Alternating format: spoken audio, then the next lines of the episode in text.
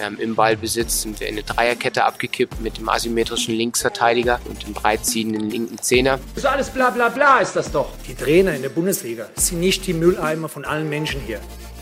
From Coach to Coach, der Fußballtrainer-Podcast. Herzlich willkommen zurück bei From Coach to Coach. Wer den Episodentitel gelesen hat, aber auch wer die Teaser-Folge gehört hat, weiß genau, worum es heute geht. Heute ist quasi die Auftaktfolge für einen Vierteiler. Vierteilige Spezialfolgen zum Thema Außenverteidiger und Neuner. Heute geht es um ersteres, das Positionsprofil des Außenverteidigers.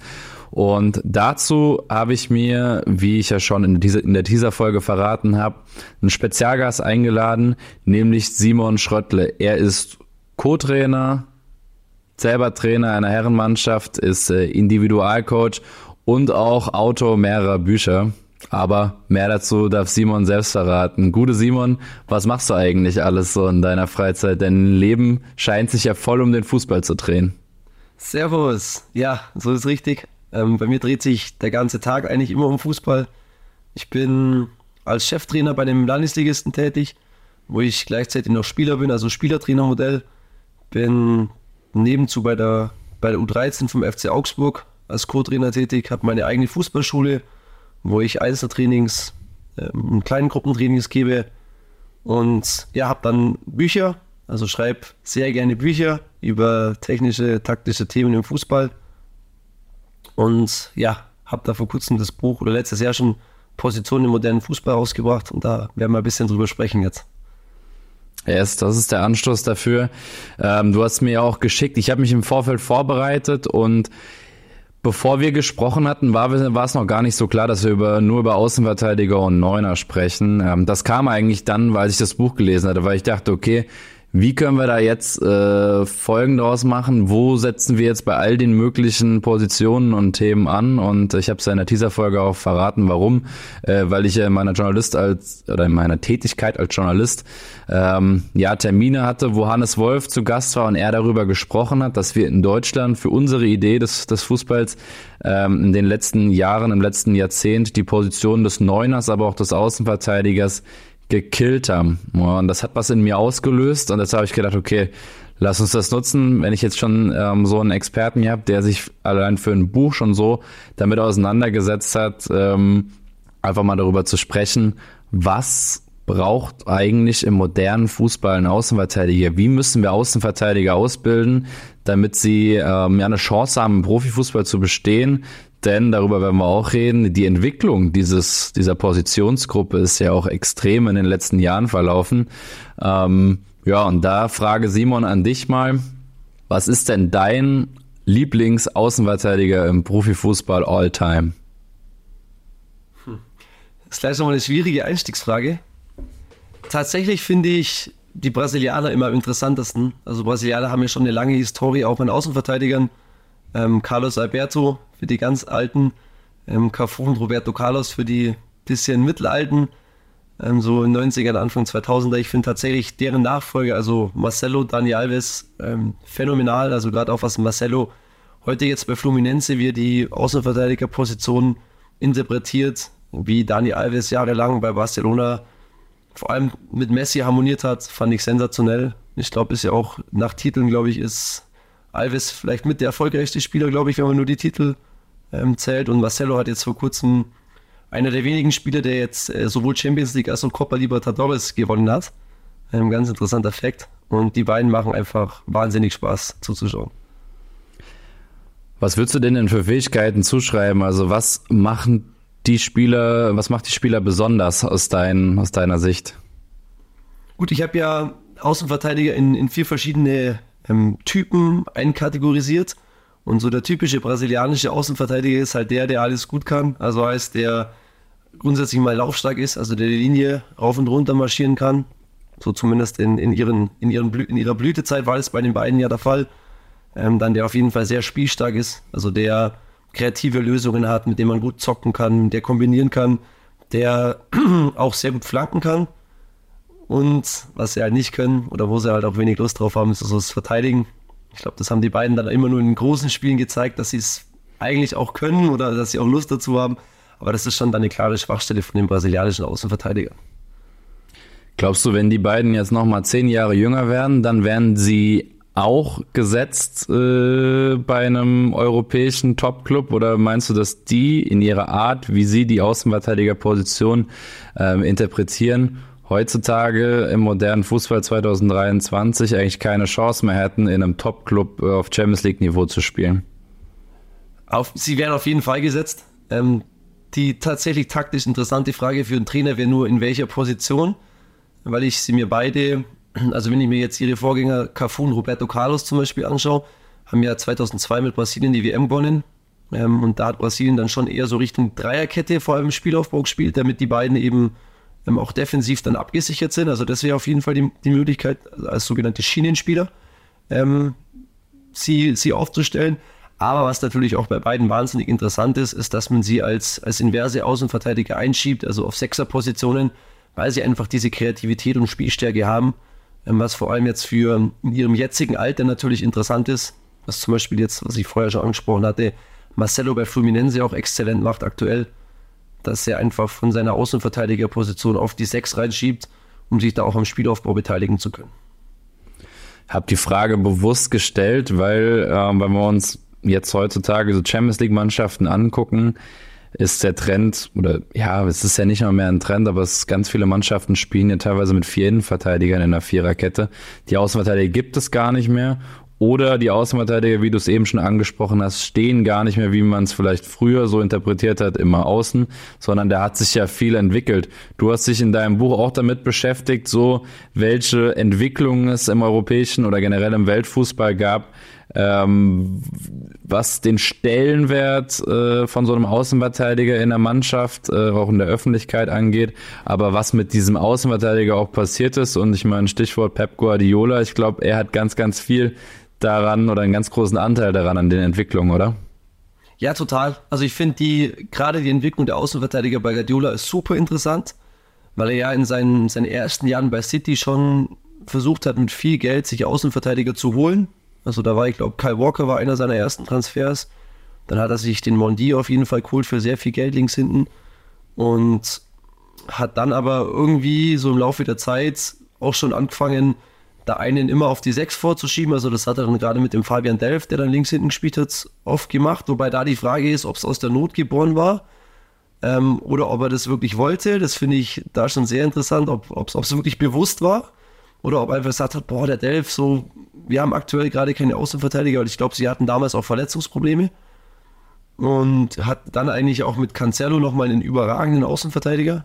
Das müsste, glaube ich, letzte Saison, also nee, vorletzte Saison dann gewesen sein, als, als Cancelo so überragend war, als er den dann auch immer auf die 6 einschoben hat und hat sich dann eigentlich zur letzten Saison dazu entschieden, alle Außenverteidiger zu streichen. Also hat ja Cancelo dann, glaube ich, an Bayern ausgeliehen, hat äh, Sinchenko an Arsenal verkauft und hat dann auf, auf einmal gar keine Außenverteidiger mehr und jeder hat sich gefragt, okay, was macht er jetzt? Und dann hat er halt angefangen, immer den Innenverteidiger, also John Stones, eben letztes Jahr eins vorzuschieben und hat eigentlich ohne Außenverteidiger dann letztes Jahr eine absolute Wahnsinnsmannschaft aufgebaut und auch absolut verdient die Champions League gewonnen. Und das ist schon eine super interessante Entwicklung, finde ich. Muss aber auch ein bisschen vorsichtig sein, weil es halt Guardiola ist. Also ich glaube, Guardiola ist jetzt nicht für, ähm, für den Rest der Trainer, also für alle normalen Trainer ist das jetzt kein Maßstab. Also ich glaube, die normalen Trainer tendieren aktuell eher dazu, oder die Entwicklung geht, glaube ich, eher dazu, dass man sagt, der Außenverteidiger hat ja mal grundsätzlich eine strategisch schlechte Position auf dem Spielfeld, weil er ja schon die ungefährlichste Position hat. Und ich glaube, die Trainer haben das erkannt und versuchen ihn deshalb teilweise auch, wie man das zum Beispiel bei Arsenal schön sieht, in die Mitte, also auf die Sechs zu schieben und eher dann die Flügelstürmer breit zu stellen, weil die ja dann doch zwar auch diese breite Position haben, aber in einen deutlich torgefährlicheren Raum. Und ich glaube, das ist so ein bisschen der Trend, ähm, der letzten ein, zwei Jahre, dass die Außenverteidiger einfach von dieser strategisch schlechten Position weggenommen werden. Ja, ich meine, du hast ja auch angesprochen, früher war das äh, Klischee eher, ähm, ja, auf Außenverteidiger, also gerade auch im Amateurfußball stellen wir eher die limitierteren Spieler, die, sag ich mal, Flaps ja gesagt, nichts kaputt machen können. Ähm, und dann hat man, glaube ich, erkannt, dass gerade Position des Außenverteidigers, aber er auch enorm viele Freiheiten oft hat und ähm, auch aktiver Teil des, des Spielaufbaus sein kann und da einen extremen Impact auf das Spiel der eigenen Mannschaft haben kann. Ähm, du hast ja gesagt, wir reden über die Position Außenverteidiger, aber um das klar zu werden, das hast du auch herausgearbeitet, es gibt ja verschiedene Außenverteidiger-Typen. Ja, und wenn wir darüber reden, äh, welche Fähigkeiten so ein Außenverteidiger hat, ist es ja der Fall, oder welche Fähigkeiten ein Außenverteidiger aus unserer Idealvorstellung braucht, wird kaum ein Außenverteidiger alles abdecken können. Du hast ja schon am Beispiel Marcelo und Dani Alves gesagt, äh, defensiv starke Außenverteidiger sind sie jetzt nicht. Da muss ich gucken, dass ich die Stärken von denen einsetze und die richtige Positionierung auf dem Spielfeld finde, dass sie auch ihre Stärken gezielt einsetzen können. Aber ähm, das ist ja auch Teil deines Buchs gewesen. Was sind denn klassische Fähigkeiten, die so ein Außenverteidiger braucht, aus deiner Sicht? Gut, grundsätzlich habe ich ähm, da, also es, wie du gerade schon angesprochen hast, es gibt nicht die klassischen Fähigkeiten. Es gibt schon so ein, ein Wunschpaket, das jetzt im Endeffekt der Optimalspieler mitbringt. Das wäre jetzt dann, also ich habe es in die Fähigkeiten Ausdauer, Schnelligkeit, Stellungsspiel, Zweikampf, Passspiel, Dribbling und Flanken aufgegliedert und habe es aber dann so gemacht, dass ich immer gesagt habe, jeder Spielertyp, der ist auf der Außenverteidigerposition, den es auf der Außenverteidigerposition gibt, bringt von diesem Bündel halt ein, er bringt ein verschiedenes, ein anderes Bündel an Fähigkeiten mit. Und im Endeffekt finde ich es eigentlich super interessant, weil also der Anstoß für mein Buch war auch ein bisschen so die Thematik, dass immer auch jetzt bei Trainerscheinen drüber diskutiert wurde, so Positionsprofil Außenverteidiger, das muss ein Außenverteidiger können. Und mir ist halt dann sehr oft aufgefallen, wenn ich jetzt die, die Beispiele genommen habe, dass ein Außenverteidiger zum Beispiel nicht zwingend schnell sein muss. Ähm, also zum Beispiel Sinchenko ist einfach nicht schnell. Ähm, und auch damals ähm, war immer Dario Sirna, der kroatische Nationalmannschaftskapitän lang war, super Außenverteidiger, aber ein ganz anderer Typ als alle anderen Außenverteidiger zur damaligen Zeit. Also überhaupt nicht defensiv stark, sondern eigentlich äh, der, der das Heil halt nach vorne gesucht hat. Und das fand ich schon immer super interessant und wichtig, und darum geht es mir beim Buch auch ein bisschen drum, ist halt zu vermitteln, dass je nachdem, welchen Außenverteidiger-Typ ich habe, das natürlich extrem andere Auswirkungen auf die Mannschaftstaktik hat. Und wenn das ein Trainer nicht versteht, ähm, dann gibt es Probleme. Also mein ganz plakatives Beispiel, wenn man sich mal ein Spiel von 2005 anschaut, ich war da mal total überrascht. Ähm, Champions League Highlights 2005, Real Monaco, glaube ich, habe ich da mal angeschaut, oder 2004. Die flanken nur. Also das hätte ich nie gedacht. Ähm, da segelt ein Ball ums andere von den Außenverteidigern, Halbfeldflanke, also obwohl da gute Galactico-Ära und so. Da waren super Spieler auf dem Platz, aber die flanken nur. Ähm, und damals war es halt so, dass man gesagt hat, okay, man hat sehr laufstarke Außenverteidiger, die die Linie rauf und runter marschieren und dann die Bälle reinhauen. Und das passt zum Beispiel gut zum 4-4-2 Raute. Weil wenn ich jetzt im 4-4-2 Raute anfange, mit, mit defensiv starken Außenverteidigern oder mit spielstarken Außenverteidigern zu spielen, dann habe ich halt keine Breite im Spiel. So, und das sind halt so ein bisschen so Sachen, die man als Trainer sich überlegen muss, weil sonst überhaupt nichts zustande kommt. Also sagst zum Beispiel, dass wenn man spielstarke Außenverteidiger hat, ähm, kannst du die guten Spielaufbau einbinden, indem du sie in der Viererkette in die Halbspur positionierst und daraus haben sie aber schon eine große Einflussmöglichkeiten, während du, ähm, wenn du sagst, du hast eher so diese ja laufstarken Außenverteidiger, aber eher die spielstarken Zentrumspieler, dass du sagst, okay, vielleicht dann die Dreierkette das bessere System für alle in dem Moment, weil die Außenverteidiger dann zu Schiedenspielern an der Linie werden, ihre Laufstärke, aber vielleicht auch ihre Flankenstärke, weil sie einen Tick offensiver positioniert sind und nicht eher übers Passspiel kommen, sondern über eine höhere Positionierung, über Flankenspiel, über Dribbling vielleicht oder Pässe im letzten Drittel, ähm, dass das auf jeden Fall ja herangezogen wird oder herangezogen werden soll als, als, als taktisches Kalkül letztendlich. Ähm, um da nochmal zu wiederholen, also du hast von spielstarken Außenverteidiger als ein Typ gesprochen, aber auch laufstarke Außenverteidiger, flankenstarke Außenverteidiger und defensivstarke Außenverteidiger. Aber, und ich glaube, das kommt ja raus, es gibt ja auch Mischtypen. Es ist ähm, nicht ganz so einfach, jeden da einzukategorisieren, ne? Genau. Also zum, zum ersten, zu der Zusammenfassung nochmal genau so. Also es hängt brutal damit zusammen, ob ich jetzt einen spielstarken Außenverteidiger, den muss ich ins Zentrum bringen, der bringt auf dem Flügel relativ wenig. Und genauso umgekehrt, ein laufstarker, flankenstarker Außenverteidiger bringt mir im Zentrum relativ wenig. Ähm, und wie du sagst, also die meisten Spieler sind natürlich Mischtypen. Also mir ging es einfach nur darum zu sagen, okay, ich versuche das mal ein bisschen aufzudröseln, was es überhaupt gibt. Und versuche dann auch das mit, mit Praxisbeispielen, also mit wirklichen Spielernamen dann zu beziffern, wer welcher Typ ist. Ähm, aber die meisten sind natürlich schon Mischtypen. Und die Übergänge sind ja auch irgendwie schwimmend. So ist jetzt nicht hardcore da die Einteilung. Ja, man sieht es ja auch an der deutschen Nationalmannschaft. Also in der Teaser-Folge spreche ich auch darüber, dass ähm, Ja, wie eigentlich in Deutschland seit Philipp Lahm auf der Suche sind nach der idealen Außenverteidigerposition auf Weltklasse. Ähm, und jetzt ja auch, wenn man sich die letzten Länderspiele anguckt, also die ersten unter Julian Nagelsmann, Viererkette, Robin Gosen, Linksverteidiger. Ähm, in der Rolle ist er ja auch nicht in seiner Idealbesetzung. Seine besten Jahre hat er äh, als Schienenspieler bei Bergamo gehabt, ähm, weil er extrem oft ins Flanken kam, extrem laufstark, physisch stark eben war ähm, wo mit Sicherheit auch im Laufe des Spiels, deshalb aus dieser Viererkette, die es dann nominell ist auf dem Papier, er mit Sicherheit hochschieben wird und dann ähm, im Spielaufbau eher ein, ein Zentrumspieler oder halt dann rechter Verteidiger plus zwei Innenverteidiger ähm, den Spielaufbau an der ersten Linie betreiben. Mhm.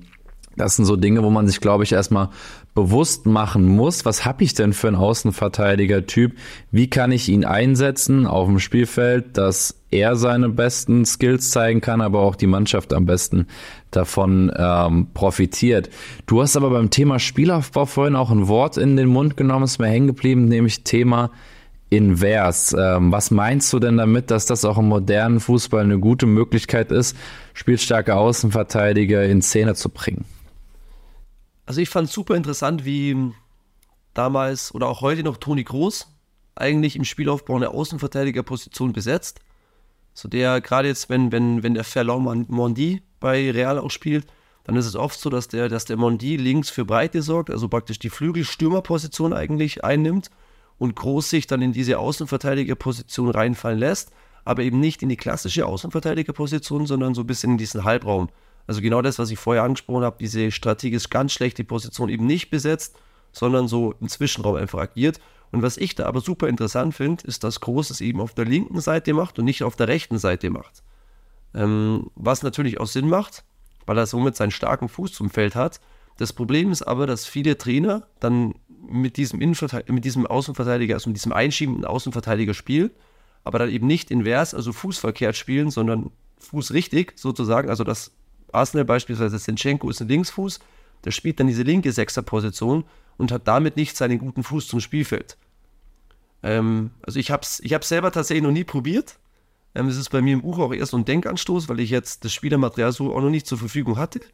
Ähm, aber ich fände es mal einen super interessanten Ansatz, dann tatsächlich den Außenverteidiger, wenn ich weiß, ich lasse ihn eh einschieben, fußverkehrt spielen zu lassen, weil ich dann im Endeffekt genau diesen Toni Groß-Effekt ja habe, dass ich meinen starken Fuß zum Spielfeld habe. Ja, spannender Punkt. Ähm, hab, also hat man ja sonst ähm, selten, aber ich überlege gerade auch gerade, wenn ich Toni Groß so auf der linken, halblinken Position habe, ist ja auch gerade ein Thema, wenn der Spieler ähm, gut Diagonalbälle spielen kann, äh, er dann ja auch quasi auf seinem starken Fuß hat und auch direkt verlagern könnte wieder. Ich sehe gerade vor allem so ein Muster vor mir, wenn so der, der rechte Innenverteidiger auf, auf dann diesen inversen Außenverteidiger oder wie gesagt, wenn dann Rechtsfuß halb links spielt, kann offen stehen, aufdrehen, direkt wieder auf die andere Seite verlagern. Was dir natürlich viele Möglichkeiten bringt und auch da muss man wieder dann, äh, sind es einfach taktische Überlegungen, in welcher Positionierung kann der Spieler oder die Spielerin auf jeden Fall die Stärken am besten einbringen. Ähm, du hast ja dann auch, ähm, weil ich glaube, ein großes Thema ist ja auch Flankenspiel, auch in deinem Buch Beispiele genannt, wie man verschiedene Fähigkeiten, die so ein Außenverteidiger mitbringen muss, wie zum Beispiel Ausdauer und Flankenspiel trainieren kann. Kannst du da mal ein Beispiel geben? Gut, für das Thema, für das Thema Ausdauer und Flanken habe ich jetzt mal ein sehr einfaches Beispiel tatsächlich in meinem Buch gewählt. Ähm, da ging es mir eigentlich hauptsächlich darum, dass, dass ich aus meiner Erfahrung auch sagen kann, dass ja Ausdauer im Fußball ja nicht Ausdauer wie im Leichtathletik ist, sondern dass Ausdauer im Fußball ja bedeutet, unter fortgeschrittener Ermüdung trotzdem technisch saubere Aktionen liefern zu können. Und jetzt gerade bei den Flanken ähm, würde ich es wirklich total easy trainieren. Also heißt, rechts, je nachdem aus welcher Flankenzone ich den Ball haben will, also ob ich sage, ich will jetzt mehr Richtung Halbfeldflanke oder mehr Richtung Grundlinienflanke, ähm, den Ball einfach in die Tiefe spielen. Im Optimalfall dem Außenverteidiger einen Spieler geben, der ihm hinterher rennt, sodass er auch ein bisschen unter Druck ist dann die Flanke zum Tor ziehen. Ähm, in der Mitte, ja, ein 2 gegen 1, ein 1 gegen 1, je nachdem, dann, wie man natürlich den Stürmer auch in das Training dann einbeziehen will. Ähm, oder die Abwehrspieler, kommt dann natürlich auch mit dazu. Und dann locker zurückjoggen und das gleiche dann neu starten. So auf zehn Wiederholungen, dass der, dass der, dass der Außenverteidiger halt wirklich eine absolut spielnahe Belastung hat ähm, und nicht nach einer Aktion wieder komplette Erholung hat. Und was für mich natürlich auch ein wichtiger Punkt ist, dann so ein bisschen der Gegnerdruck. So man kann das ja zum Beispiel auch ein Pärchen machen, dass man sagt, der eine Außenverteidiger ist immer der, der Spieler, der hinterher, also der den Ball anspielt und hinterher sprintet und der andere ist der, der flankt und dann wechselt man einfach die, die Rollenverteilung. Ja, in dem Fall kannst du einfach dann verschiedene Fähigkeiten. Es ist wichtig, dann auch zusammen zu trainieren.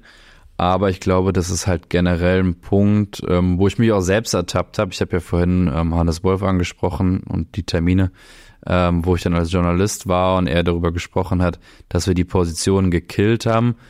Im Zuge dieser Taktisierung, Rondoisierung auch im deutschen Nachwuchsfußball, wo natürlich viele immer auf den Profibereich geguckt haben.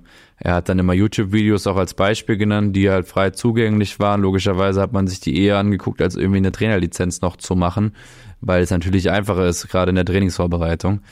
Und wir dadurch halt, nimm mal so ein Rondo, spielen wir 5 gegen 2. Ja, was für Situationen hat der Neuner da oder der Außenverteidiger, die er im Spiel auch hat? Also ganz selten. Dann mal ein Klatschball, dann hast du noch Ballkontaktbegrenzung oder so. Und gerade diese Komplexität, ähm, Flankenspiel null drin, ähm, weil auch da ähm, kannst du ja auch gerne mal sagen, was hast du denn für, für verschiedene Flanken äh, definiert? Welche Flankentechniken oder Skills muss auch so ein Außenverteidiger mitbringen? Genau, also grundsätzlich mal das Thema Rondo ist natürlich äh, ein Thema, mit dem man wahrscheinlich drei Podcast-Folgen füllen könnte. Ähm, super interessantes Thema und für mich auch ein super überholtes Thema, also schon immer. Ich fand Rondo schon immer gut zum Aufwärmen, also zum, zum Gaudi haben, weil man es halt schon immer so gemacht hat. Aber ist für mich in keiner Weise äh, eine, Trainings-, eine, eine ernsthafte Trainingsform. Ähm, warum? Kannst du es nochmal ein bisschen ausführlich erklären? Warum? Das finde ich jetzt spannend. Ja, also ich, ich, ich versuche es mal plakativ zu erklären, weil sonst braucht man eine ganze Folge jetzt. Ähm, Xavi und Iniesta. Ähm, heißt ja immer, Xavi und Iniesta sind so gut wegen Rondo. So, also unter anderem. Ich sage, die sind so gut trotz Rondo, weil nichts von den Sachen, was sie gut können, kommt dem, kommt dem Rondo vor. Also sie haben eine super Vororientierung, sie haben super erste Kontakte und Dribbling in Räume, wo die halt frei sind, sie wissen ständig, was hinter ihnen passiert.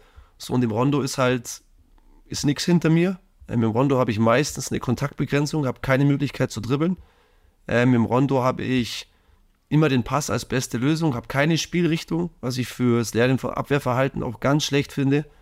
Ähm, also ich finde, es gibt eigentlich nichts, womit man den Rondo rechtfertigen kann, außer Gaudi. Weil es immer was Besseres gibt. Also gerade so das Thema Spielrichtung finde ich beim Rondo ganz schlimm.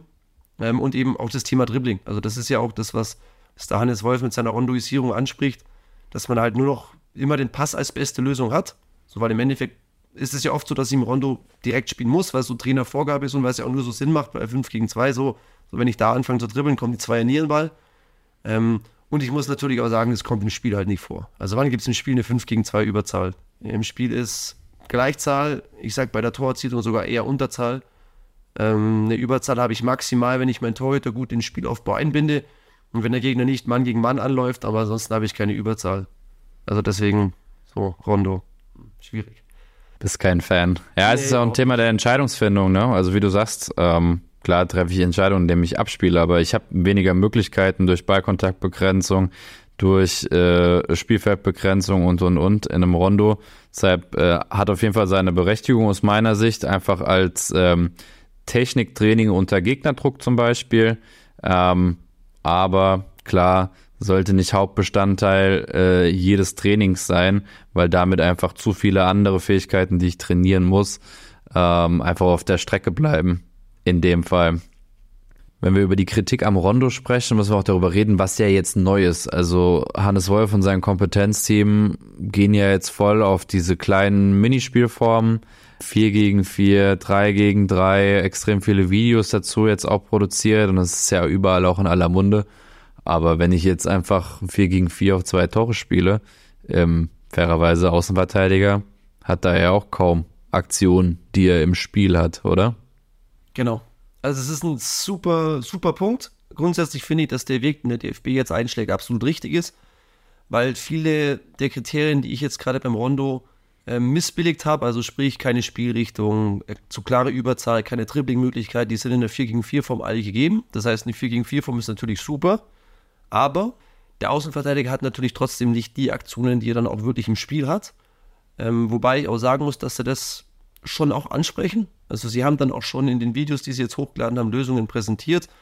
Was ich sagen muss, was ich super finde, ist, wenn man sagt, man spielt mit, mit Außenspielern, dann zum Beispiel 4 gegen 4 mit vier Außenspielern, also zwei für jedes Team und gibt denen aber die Möglichkeit, wenn der Ball nach außen geht, den ersten Kontakt ins Feld reinzunehmen ähm, und dann beim zweiten zu flanken, weil ähm, die Spieler dadurch die Möglichkeit haben, einfach diese typischen Außenverteidiger-spezifischen Situationen zu haben. Also sprich einen ersten Kontakt Richtung Tor, ähm, eine Flanke und die Spieler in der Mitte, aber gerade durch diesen Kontakt, den die Spieler in die, in die, in die Mitte reinnehmen dürfen, ähm, habe ich schon oft erlebt, dass die Spieler in der Mitte zu viel besseren Entscheidungen gezwungen werden. Weil wenn man jetzt nur spielt, dass die Spieler den Ball außen annehmen dürfen und dann sofort flanken, dann wird die Flanke nicht verhindert. Und wenn jetzt die Spieler den ersten Kontakt ins Feld reinnehmen dürfen, dann müssen sie sich, müssen sie genau in der, in der Situation entscheiden, wie groß ähm, sie den Kontakt ins Feld nehmen, also wie lang. Und die Spieler in der Mitte können auch nicht einfach blind rausspielen, weil es ja schon sein kann, dass jetzt ein guter Verteidiger diesen Pass nach außen antizipiert ähm, und der Spieler außen den Kontakt dann zur Mitte nimmt und eigentlich keinen Raum mehr hat, weil der Verteidiger den Raum schon komplett schließt.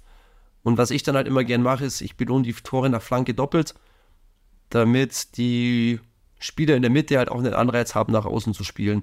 Und ich finde, mit der Form kommt man dann, jetzt abgesehen von einer besseren Ausbildung der Außenverteidiger, äh, Verteidiger auch in super viele andere Elemente rein, weil du viel mehr Umschaltsituationen hast, ähm, durch verteidigte Flanken zum Beispiel, ähm, wo man sich dann als Trainer einfach nur überlegen muss, okay, welchen Trainingsfokus will ich jetzt extrem haben, weil, also ich, was ich damit zum Beispiel gerne mache, ist, dass ich die ähm, Seiten eben nicht ähm, gerade laufen lasse, also dass es praktisch keine, ähm, kein rechteckiges Feld ist, sondern eher ein Stoppschild, so in der Art, also dass die Seiten so diagonal einlaufen, damit die Spieler einfach noch näher zum Tor kommen.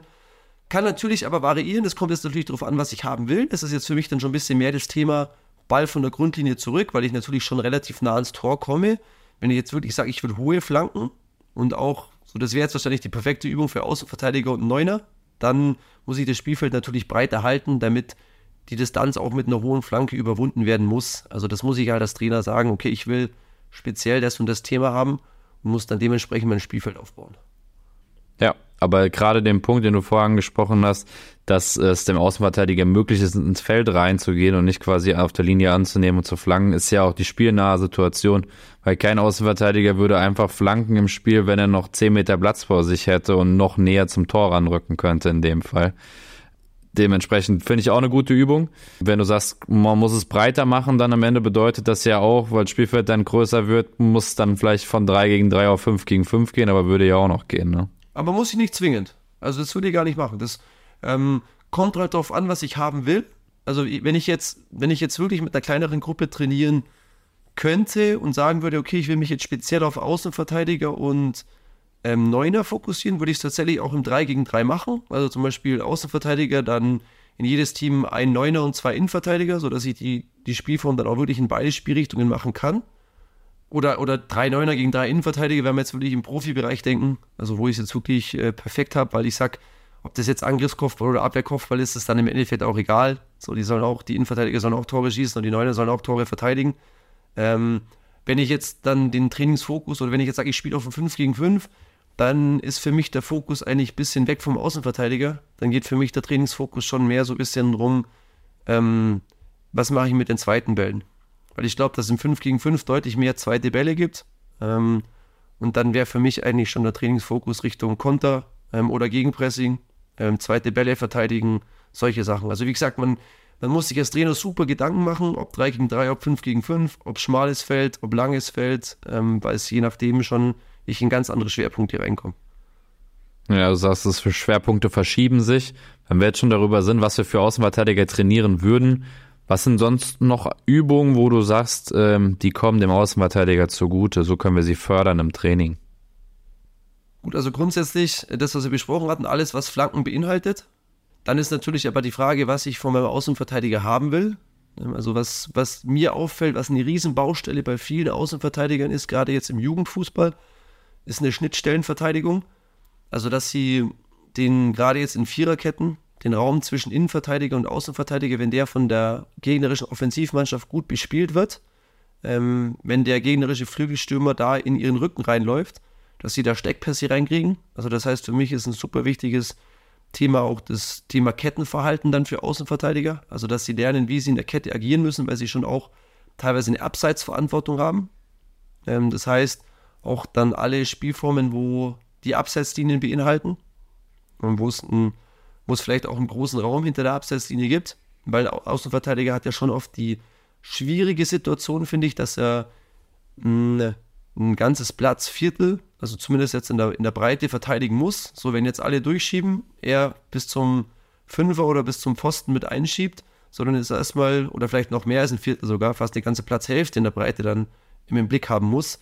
Das ist schon eine sehr komplexe Verteidigungsaufgabe, finde ich, was Außenverteidiger haben. Und ich finde es tatsächlich auch oft von der Körperdrehung und vom Bewegungsablauf schwierig, weil sie ja so stehen müssen, dass sie den Ball sehen. Also angenommen, der, der ich versetze mich jetzt mal in den Kopf vor dem Rechtsverteidiger und der Ball ist beim gegnerischen Rechtsverteidiger, ähm, dann muss der rechte Verteidiger ja praktisch den Ball sehen, also einmal diagonal nach links aufs Spielfeld rüber gucken, muss aber auch den gegnerischen linken offensiven Flügelspieler sehen, der ja oft dann in seinem Rücken steht. Ähm, das heißt, er hat schon eine unglaublich komplexe Abwehraufgabe. Und da finde ich jegliche Art von Spielformen, wo es darum geht, eine Absetzlinie zu verteidigen, tatsächlich sehr interessant, ähm, weil er da unglaublich gefordert ist. Ja. Ja, da sind wir auch im Detail, da sind wir vor allem auch bei ähm, Training für, für ältere Jugendmannschaften, ne? weil das ist ja aus meiner Sicht, sollte man da ins Detail gehen, ab, ab B-Jugend. Denn vorher finde ich eigentlich andere Sachen wichtiger. Also für mich persönlich einfach auch frontales 1 gegen 1 am Flügel. Ich finde, oder generell individuelles Zweikampfverhalten, Flanken, Blocken. Ich finde, das sind so Kleinigkeiten, die man dann vergisst in Sachen oder in, in, in Zeiten, wo wir über viel, viel bei Taktik ins Detail gehen. Aber ich habe auch mal bewusst äh, öfter bei Pressekonferenzen, bei äh, Bundesliga- oder Zweitligatrainer mal reingeschaut, was die so sagen. Klar gehen die da auch nicht ins Detail rein, aber da geht's auch viel bei vielen Trainern um so, wenn es um spielentscheidende Szenen geht, haben wir die Flanken, haben wir die Schüsse richtig geblockt, was aus meiner Sicht Dinge sind, die ich auch ein bisschen vernachlässigt habe, äh, was so zu diesem individuellen Zweikampfverhalten genauso dazu zählt, wie ein richtiges äh, defensives frontales 1 gegen 1 am Flügel. Wie, wie führe ich das? Äh, wie viel komme ich ihm entgegen? Wann nehme ich Tempo raus? Wann gehe ich mit? Wann attackiere ich den Ball? Ähm, das sind für mich beim Thema ähm, Außenverteidiger schon Dinge, die ich sowieso ab E-Jugend trainiere, natürlich noch nicht ins tiefste Detail-Coaching, aber D-Jugend dann auch, C-Jugend und dann wird es natürlich immer komplexer. Dann Viererkettenverhalten, wie verhalte ich mich als Außenverteidiger, wie du sagst. Ich habe die Schnittstelle zu verteidigen, ich muss aber auch einen guten Abstand noch nach außen haben, dass wenn der Ball nach außen kommt, dass mein Weg nicht zu weit ist zum Außenspieler, dass er mich dadurch nicht einfach ausspielt durch den Pass nach außen. Das ist die Schwierigkeit für den Außenverteidiger, da so einen großen Raum zu beherrschen und zu verteidigen. Ähm, ich glaube, Darauf wolltest du auch hinaus, ne? Gut, das ist jetzt von dir natürlich ein super Punkt, ne? Ich habe das ja unter der Fähigkeit Zweikampf drinnen, aber schau, es ist so selbstverständlich, dass ich jetzt gar nicht dran gedacht hatte. Ähm, was ja beim Außenverteidiger erschwerend hinzukommt, er wird ja oft im 1 gegen 1 lassen. Also wenn ich mir jetzt, wenn man sich jetzt einen Trainer überlegt oder einen Trainer vorstellt, die machen ja ihre Mannschaftstaktik, so und dann geht es ja eigentlich darum, in der Mitte irgendwo eine Überzahl zu haben, weil da brennt's. Ähm, aber außen wird dann ja oft schon irgendwie Mann gegen Mann gespielt. Gut, muss ja auch irgendwie so sein. Und ein Außenverteidiger ist dann schon oft in 1 gegen 1 Duelle verwickelt und muss diese natürlich auf jeden Fall für sich entscheiden, weil ich sage, wenn du da ein 1 gegen 1 Duell verlierst, also sollte sie zumindest nicht verlieren. Das ist für mich immer die oberste Priorität für den Abwehrspieler, dass er sie nicht verliert, dass er ein Duell so führen kann, dass der Flügelspieler sagt, okay, ich drehe ab, hier gibt es nichts zu holen. So, das wäre ja schon mal, ist schon mal sehr, sehr gut.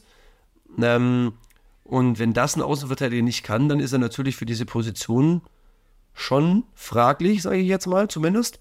Oder der Trainer muss sich überlegen, ob er es halt mit einer innerhalb von einer Fünferkette kaschiert, dass er halt diesen zusätzlichen Innenverteidiger hat, der ihn da einfach absichern kann, weil das ist schon wahnsinnig schwierig. Also das ist klar. Ja. Ja, bin ich voll bei dir. Und ähm, ja, kleiner Exkurs ins äh, Thema Training für Außenverteidiger. Genauer äh, gehe ich da auch dann mit meinem zweiten Gast in diesem Vierer-Block an, an Folgen in dieses Thema rein. Die Folge hört ihr dann als nächstes zum Thema Außenverteidiger. Rede ich mit Markus Steffen, er ist Techniktrainer Ähm, und wir reden da nochmal detaillierter gerade über technische Anforderungen, Techniktraining ähm, für das Positionsprofil Außenverteidiger. Heute ging es ja viel auch um den Schwerpunkt Taktik, Entwicklung von Positionen und eben auch ähm, jetzt zuletzt kleiner, kleiner Dive in dieses Thema Training, gezieltes Training für Außenverteidiger. Ähm, und mit Simon, in Teil 2 der Podcast-Folge mit ihm, das wird dann die dritte Folge, geht's um das Thema Neuner, wo wir ähnliche Dinge besprechen, nur für dieses andere Positionsprofil, wo es ja, glaube ich, Simon, so viel kannst du sagen, noch mehr oder noch unterschiedlichere Typen gibt, ne? Oder was Stürmer angeht. Nicht Neuner, Neuner ist ja ein Typ davon vom Stürmer, ähm, sondern es gibt verschiedene oder mehr Stürmertypen noch als Außenverteidigertypen. Ist ja vielleicht äh, schöner Aufhänger, ähm, weil im Buch habe ich tatsächlich die, die Neuner-Frage gestellt. Ähm, also ich habe geschrieben, was denn ein klassischer Neuner überhaupt ist. Das heißt, es wäre, glaube ich, mal cool, wenn sich mal auch jeder überlegt, was denn für ihn ein klassischer Neuner ist. Weil ich glaube, so klar ist es nämlich gar nicht, was ein klassischer Neuner ist. Eine gute Frage, die ihr euch, äh, liebe Hörerinnen und Hörer, auf jeden Fall mitnehmen könnt für die nächste Folge mit Simon, äh, wenn es dann soweit ist in zwei Wochen. An, an dieser Stelle, Simon, aber schon mal danke. Wir hören uns und das sind äh, spannende Einblicke schon mal ins Thema Außenverteidiger gewesen. Ich hoffe, da war für euch als Hörerinnen und Hörer auch der ein oder andere Ansatz dabei zu sagen, ah ja, okay, da habe ich mich vielleicht selbst ertappt oder ja, ah, sehe ich genauso, mache ich auch schon die ganze Zeit. Könnt ihr gerne auch ähm, mir mal rückmelden über den Insta-Kanal oder über LinkedIn, je nachdem, wo ihr folgt oder auch bei der Folge kommentieren bei Spotify, ähm, welche Anregungen und Impulse euch so durch den Kopf gehen beim Thema Außenverteidiger. Aber damit genug von dieser Folge. Ähm, viel Spaß. Mit den nächsten Folgen kann ich schon mal sagen, wie gesagt, jede Woche kommt jetzt bis in den Dezember hinein eine Folge. Zuerst zwei zur Außenverteidiger, dann zwei zur Neuner. Bis dann, macht's gut. Ciao, ciao.